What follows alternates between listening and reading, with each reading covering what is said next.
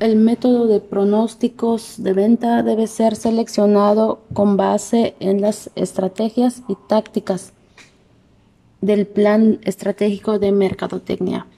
Por lo tanto, debe ser una aplicación de las herramientas adecuadas conforme a los objetivos que se, pretenden, se pretendan, abarcando desde la misión y visión hasta los planes de acción y el programa establecido por la empresa siguiendo estos pasos. Consideraciones para elaborar el pronóstico de ventas. Identificar la demanda, analizar el comportamiento histórico de la demanda para identificar la lealtad al producto e identificar las variaciones que influyen.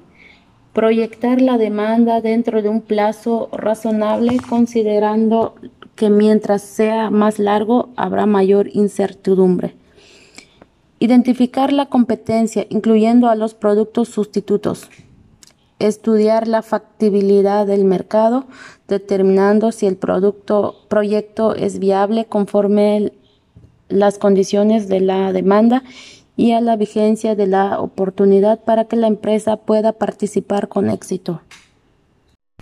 En conclusión, se puede afirmar que todo proyecto debe tener una perspectiva de cambio, una visión del futuro sobre la factibilidad y debe apoyarse en la innovación. Por lo tanto, al realizarlo, el mercadólogo debe mostrar su profesionalismo para evitar el fracaso de una inversión basada únicamente en la intuición, así como la fama negativa en el medio profesional por incompetencia.